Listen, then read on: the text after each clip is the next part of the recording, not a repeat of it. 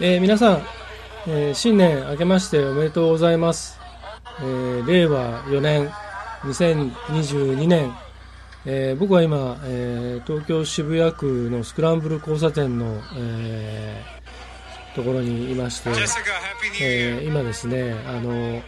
えー、ここはまあ、えらい人手になっておりまして、えー、と、もうちょっとね、びっくりするぐらいな人手です。で先ほど、えー、カウントダウンがいきなり始まってハッピーニューイヤーということでなってるんですけれども、まあ、むやみ人がいます。えー、ということで、これは今、あの、えー、と、実はですね、YouTube の、えー、ライブを、え、ちょっと見ながらですね、渋谷のところから、え、誰かが配信している やつを、えー、っと、まあ、見聞きしながらですね、え収録を始めたところなんですけれども、えー、っと、ニューヨークの方もニューヨークのニューイヤーズイブということで、そちらはね、こんな感じですね。今、これライブ、ニューヨークの、えー、っと、これは、えー、っと、これ、あ、これはあれか。これが渋谷のやつかなうん、あのね、えっ、と、まあ、YouTube で映像を見ながら、えー、カウントダウンのタイミングで収録を始めようと思ったら、あのー、なんか思わずちょっとびっくりして見入っちゃいまして、あ、チー、チータンじゃない、なんだっけこれ。なんかいますね、変なあの、なんだっけ、名前忘れちゃった、チータンだって。着ぐるみくんがいますね。えっと、そうそう。ほんで、どんな感じかなと思って見始めたら思わずちょっとこうあのびっくりするぐらい人がたくさんいたんであのついあのレックボタンを押さずにいたもんですからそのカウントダウンのタイミングは、えー、過ぎちゃったんですけれども。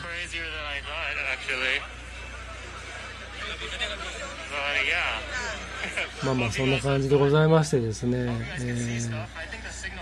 ちょっとじゃあ YouTube の方は切りますね音聞こえ聞こえますかねこれ Yeah, I think the signal was good other than that. えー、これ日本じゃない日本じゃなくてあの海外じゃなくて渋谷なんですよ。いやいやいやいやすごいな。こんなすごいことになってたんですね。はい、えー、ということで、えー、っとちょっと YouTube の方は一回切ります。はい。えー、と改めまして、えー、皆さん、えー、新年明けましておめでとうございますエアースファクトリーポッドレディオの TP こと足立です。今1月1日、えー、2022年の1月1日土曜日の、えー、日付変わって、えー、午前0時、えー、5分です。あのうんと僕はまああのいつも言ってるようにあの、えーと、と2005年の7月7日からポッドキャストを始めたんですね。でえーと、最初の年越しであったその2005年から2006年になるときにふと思い立って毎年あの日付が変わる頃にあの、まあ、僕があの愛してやまない町、えー、愛知県名古屋市千種区の花崗山という、えー、ところに、えー、日体寺という大変有名なお寺がありまして、えー、そこの大きなお寺に続くあの地下鉄の駅からえー、本堂に続く参道がずっとあってそこの参道が大変魅力的な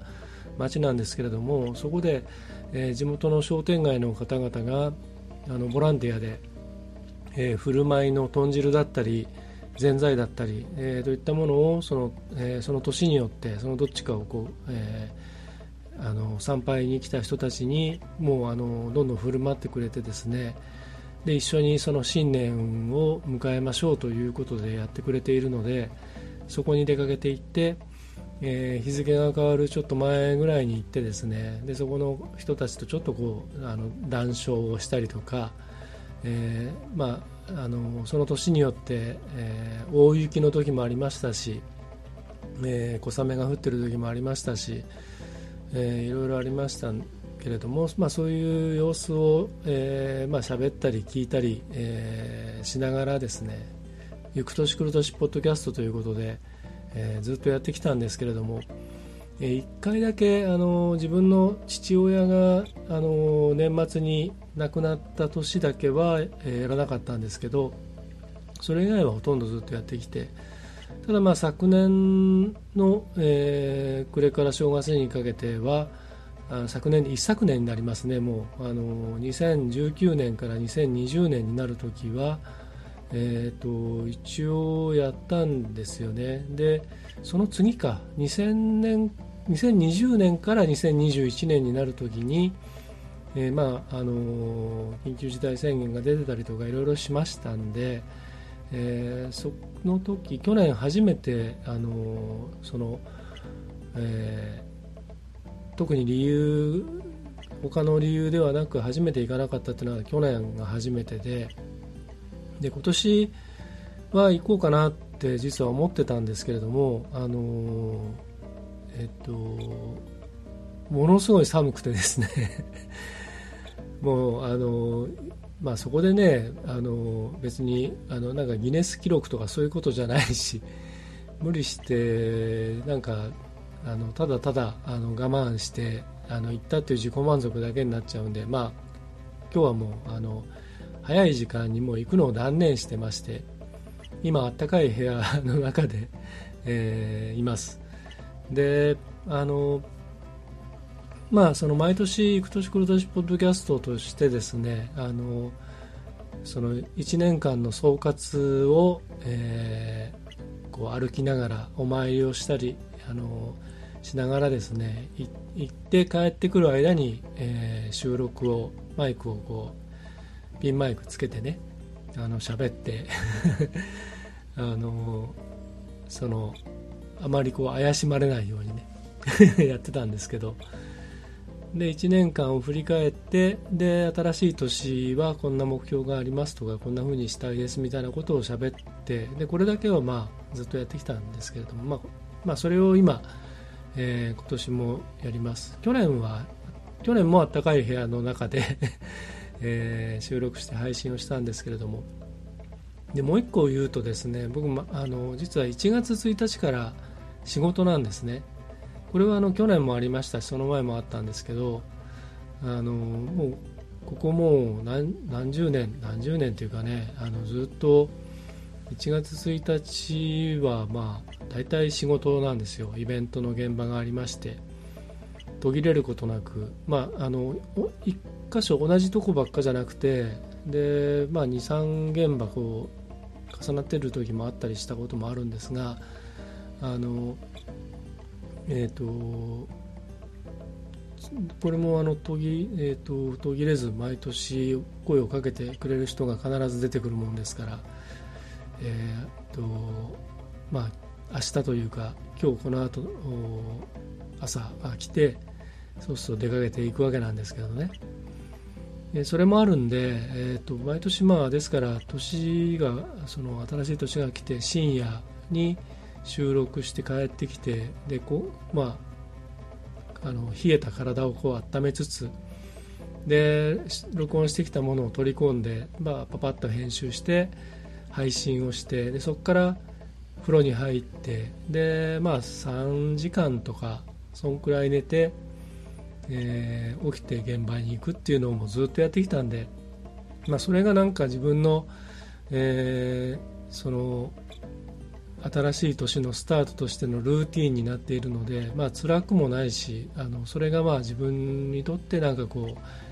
一つのこうなんていうんだろう今年もよし大丈夫だみたいなね。そんな感じでいるんですけれどもあのえっ、とそうあのね今年はあの今年はって僕はあの基本的に「紅白歌合戦」が好きだもんですから あのえー、裏番組のバラエティーとかっていうのはあんまり興味なくてで特にあのここ数年あの裏番組は大体まあ YouTube だったりとか、まあ、いろんな形でその後追いの番組が出てきたりとかあの YouTube じゃなくてその普通にねテレビの放送局の方でも。でそれがまあなんだかんだいろんな形で YouTube にも出てたりとかしてであのリアルタイムで見なきゃいけないという年代でもないものですからもうあんまり興味なくてですね。あんまり面白いとも思わなくて。であので紅白はまあ一時期ね本当にもう低迷してた時もあの実際ありましたけれどもここ数年は毎年あなんか今年の「紅白」良かったなみたいな見終わった後になんかそういうのが残っていて。で、まあ、コロナの、まあ、こういう状況になってからのその去年の「紅白」無観客でやったりとか、まあ、その前普通にやれてた時からいろんなまあ試行錯誤をしていたのは見て取れてたんですけれどもあのなんかね今年はあのようやくなんか「紅白が」あのそれまでの呪縛からついに解放されたっていう感じがしてあの大変あの面白くかつ興味深く、えー、見ました。えーとそのまあそのカラフルっていうのがテーマになっていわゆるそのジェンダーとかねそういったあの、うん、あといろんなその社会的な地位や立場やそういったあの、えー、思考とかそういったものを思想とかそういったものをその一回横に避けて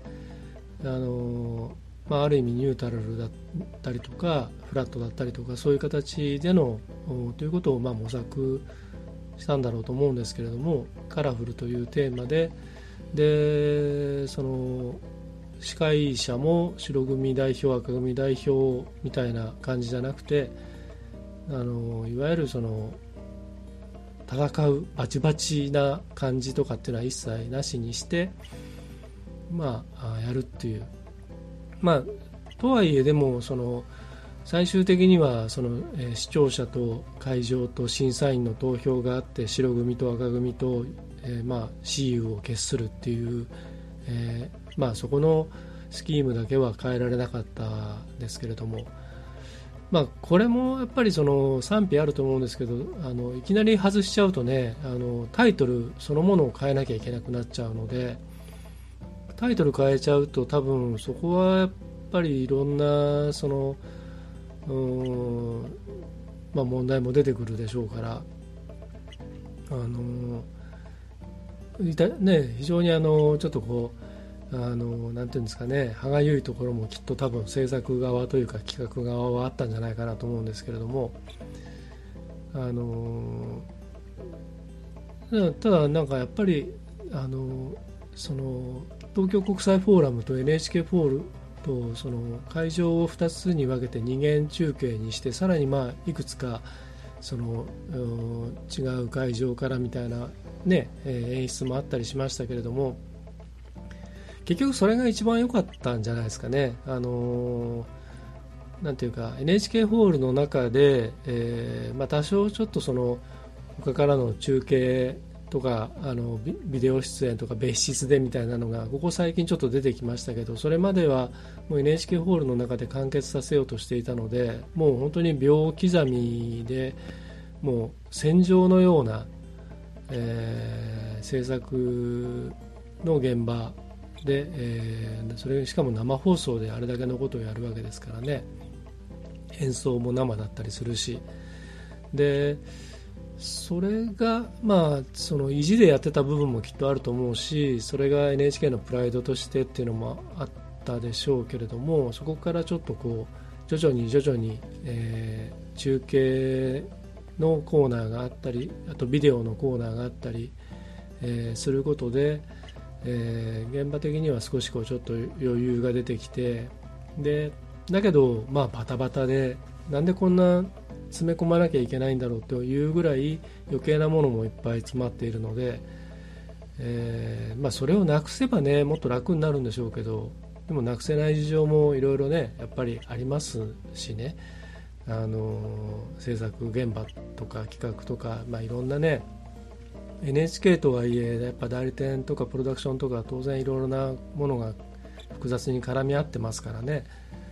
えー、っとなかなかそのそんな単純な話ではないんですけれどもまあそれがだいぶこうなんか今回はあのその東京国際フォーラムのそのロビーだったりとかピロティだったりとかえー、回廊の部分使ったりとかエスカレーター使ったりとかいろんな立体的な、ね、演出も加えて、まあ、あれも実際現場は相当大変だと思うんですけどでもそれによってそのステージが空になる時間帯も当然できるわけであの全体的になんかこうちょっとこう見てる側もあの手に汗握らないで済むっていうかね なんか余裕を持って見てられたかなという感じがします。え、ー、とでまああのまあその僕はどうしてもちょっとそういう視点が入っちゃうんですけど一般の人から見たらどうだったか分かんないんですけど、うん、でも、まあ、僕は大変あのいいあの紅白だったなというふうに思っています。でいずれは「紅白歌合戦」っていうのが1回終わって完全に最終回っていう形になって翌年から全然違うそのエンターテインメントショーで音楽のもう一大、えー、なんて言うんだろうそのフィナーレイベントっていうかその年のね締めくくるにふさわしいあのまあ、エンターテインメントショーのもうなんか新しい時代のテレビ番組の音楽番組っていうその民放がやってるあの「M ステ」とかああいうののその特番みたいなのじゃなくてちゃんとその「紅白の」その NHK ならではの作り込みっていうものをができるようなもので、えやっていくような形になるんじゃないかなというふうにちょっと思ってたりもします。多分来年ぐらいはもうその赤組白組で対戦っていうのもなくすんじゃないですかね。あのなんか結果的にねなんか途中までそのカラフルとか言ってその垣根を外してとか言ってる割に最後の最後に、まあ、あの優勝は赤組ですとかってなっちゃうんで、まあ、優勝旗贈呈とかそういうのが なくなったんであのまあまあだからだんだんやっぱり消していくんでしょうねでまあとにかく一つ一つ上げていくときりがないんですけど、まあ、あのやっぱり新しいその才能とか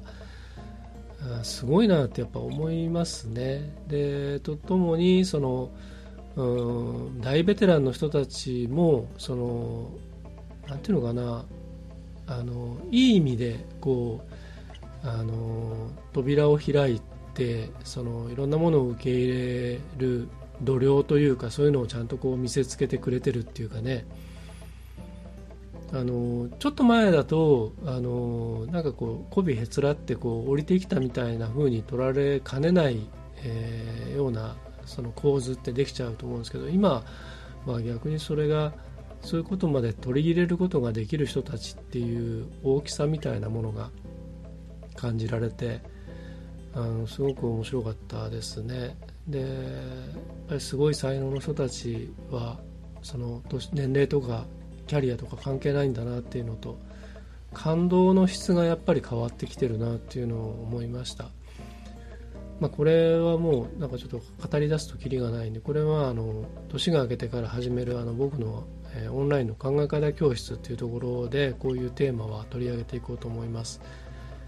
でまあその、うん、やっぱりどうしてもその言わないでおこうと思っても言いたくなっちゃうのがその、まあ、いわゆるそのジャニーズのアイドルのその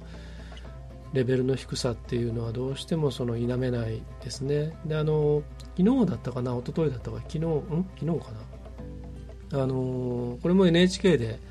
アジアのいろんなそのエンターテインメント音楽シーンをそのいろいろ紹介していくいろんな国の人気の歌手とかグループとかあと音楽性とかえー、事情とかそういったものをあの紹介していく特番を深夜にやっていてで僕ちょっと作業してたんでそれを見ながらちょっと作業してたんですけど、まあ、途中からそれがあんまり面白くてそっちを見始めちゃったんですけどやっぱりそのうんアジア諸国の、えー、ミュージシャンたちや音楽家たちえー、シンガーとか、まあえー、あといわゆるダンスとか歌とかがあるようなユニットとかそういった連中ってそのすごくやっぱりこう、うん、どれもこうなんて言うんだろうなすごいんですよね。あの語彙語彙力がないんであれなんです。あのなんかねわすげえって 面白いっていうねあいいなってねなるんですよね。でやっぱり韓国のその、えー、まああの男子グループも女子グループもあとソロのアーティストもやっぱりクオリティ高いしで、まあ、仮にそれが口パクだとしてもそのトラックの作り方とか作り込みとかそのセンスっていうのはすごいなと思うしそれにどうしてもねそれらとこうあの並べるともう日本のそういう子たちの、えーまあ、いわゆる特に男子アイドルグループですね。あのジャニーズはまあ全体そうだしあのEXILE 系もそうなんですけどまあなんていうかなそもそも君ら音楽ちゃんと聴いてないでしょみたいな。あの感じですよね。世界のなんかこうトレンドからもう全然ずれちゃってるっていうか、まあ、それだからそういう、まあ、日本で売れるのかも分かんないですけど。うんなんかすごくねあの悲しくなるぐらいあの貧相だなっていうふうに思いますね。今日の「紅白」見てて特に前半は全部いらないなぐらいな感じで、えー、ちょっとね、えー、ななまあしょうがないですよね。それも入れとかないとね。あのまあ結局バランスってことになるんでしょうけど。そういうのがこう早くこううんなんか正常な形になるといいなというふうに思います。はい。え、まあ、ちょっと紅白。紅白のあの評論というか論評というかになっちゃいましたけども、えーとまあえーと、結構長く喋ってますけどこれをずっと聞いてる人がどんだけいるか分かんないんですがあの、えーと僕は、まあ、あの結構長いことポッドキャストをやってるって言いながら冬眠してたあの時期も結構ありましてで途中からこの前もこの番組で話しましたけど途中からちょっとあんまりこう情熱がなくなったりとかっていうのもあって、えー、まあ、それでもやめずには来たんですがでそれが去年いろいろまあそのコロナのこれがいつ収束するかも分かんないからっていうんで去年、一昨年か一昨年からその改めて自分のその得てというかその活かせるものってなんだろうって言った時に、まあ、そのポッドキャストに対するちょっとモヤモヤしたものとか考えてたこととかっていうのを形にやっぱりちゃんとしようと思って、えーまあ、自分自身のリスタートポッドキャストにおけるリスタートをしたわけでそれがあの、まあ、いろんな形で実を結んでっていうのは、まあ、何度も何度も話してきましたけれどもやっぱりもともと好きなんですよね。なので、まあ、こうして続けてるわけなんですが、えーと、ちょっとさっきねカウントしてみたんですけれども、まあ、僕のその2005年から始めた Airs Factory Pod Radio っていうポッドキャスト番組は、えーと、去年、まあ、それでも4回配信してます。1月1日のやつとえー、あと,、えーと、なんだっけなんかの特集みたいなのでね、えーと、4回配信してでアンカーで始めたこの「えー、ヤースファクトリーポッドレディオ」のセパレートボリュームっていう、えー、シリーズは133回配信しました。5月から始めて。なかなかねちょっとすごい。自分で自分を褒めてあげたい感じなんですけど。で、えー、幸田沙織さんとやってるガーリレディオポッドキャスト。こちらが54回で、えー、それのスピンオフでビジネス企画として始まった YK ホールディングスプレゼンツ、えー、ガリレディオポッドキャストミクストラン25風向きを変えろという、えー、番組の方は27回配信しました。ですから、まあえーと合計218回配信しました。ちょっとね自分でおおすげえって 思いましたね。はい、えー、200回超えてたんだと思って。であのー、まあ、それがこうして続けてこられたのは、まあ、そのいろんなそのやっていることが認められたりとかそれが成果になったりとかっていうことでいろんな手応えがあったから続けてこられたっていうのと、まあ、はっきり言えばあの、えーと、ギャラも出たっていうのもあるしうんでそれだけだとやっぱり続かないんですよね。これあのこの前あのちょっと,、えーと自分のその考え方教室って今年から始めるやつのそのオンラインの公開の、まあ、説明会の時にもちょっと話したんですけどあのなんていうかやっぱりお金だけだと続かないんですよねこういうのってで、まあ、取りも直さずとにかく僕はやっぱり好きなんですよね。好きだしやってると面白いしっていうことでそれがあってその中でいろんな人とつながったりできるっていうことで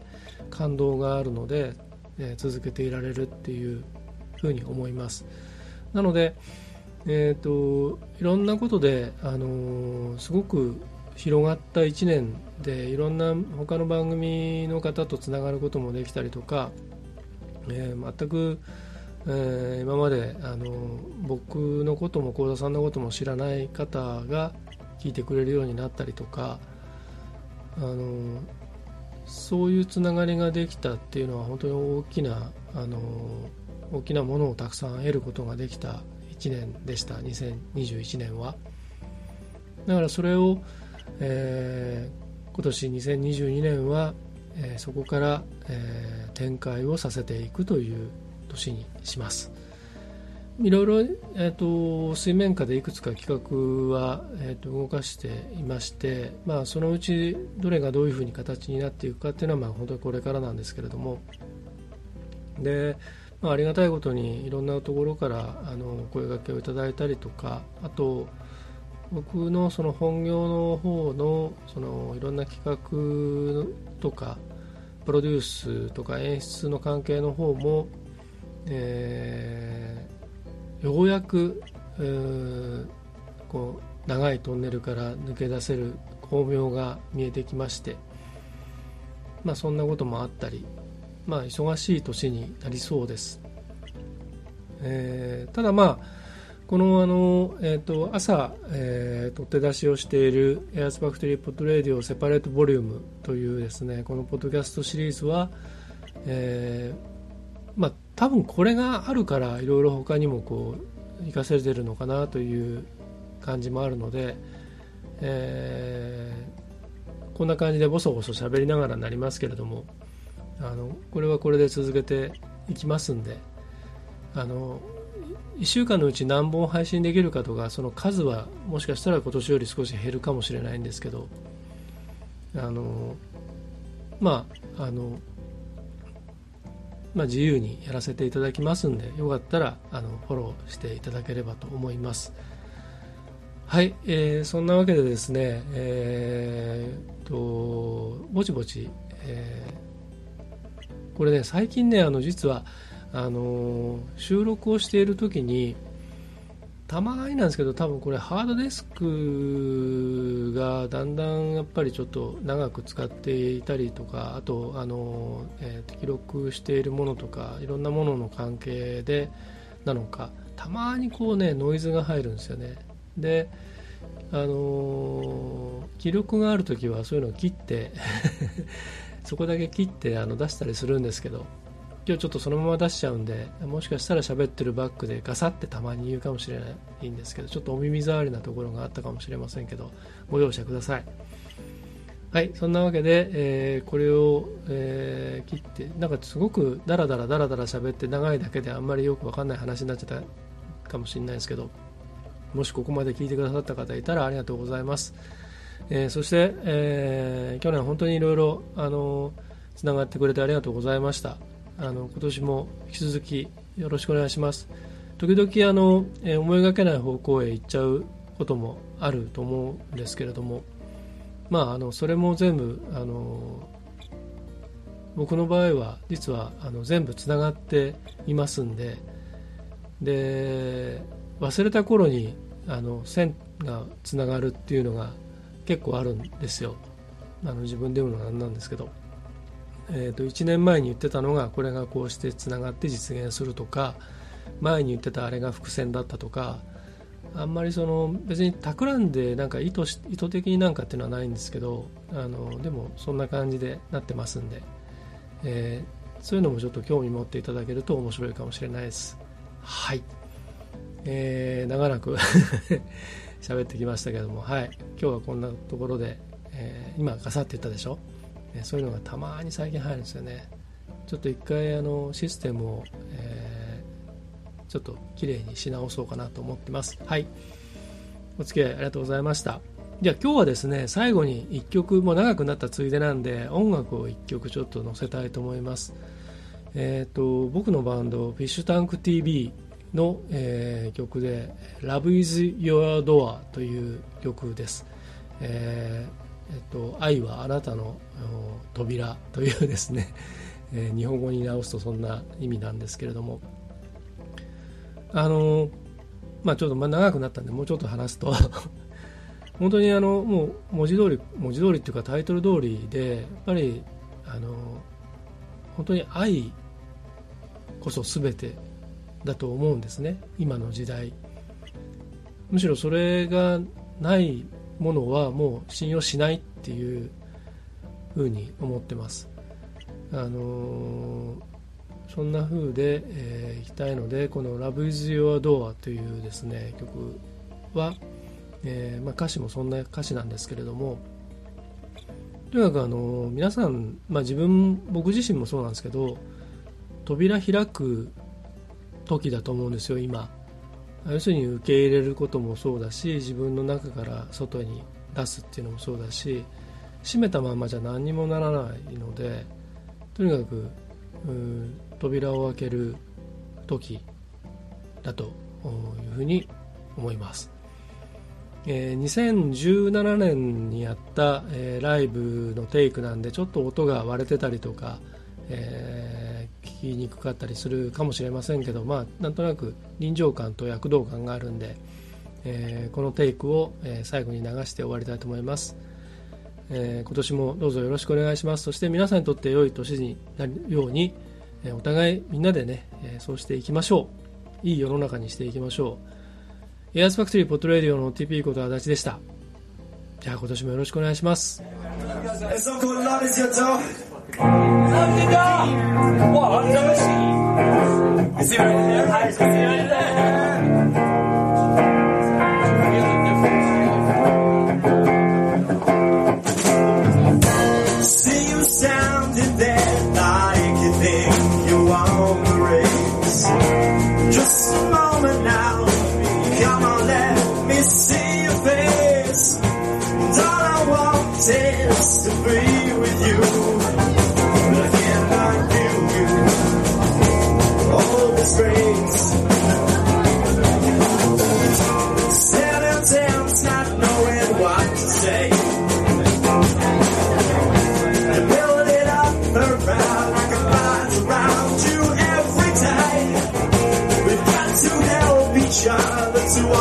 Understand. It must be love, must be love.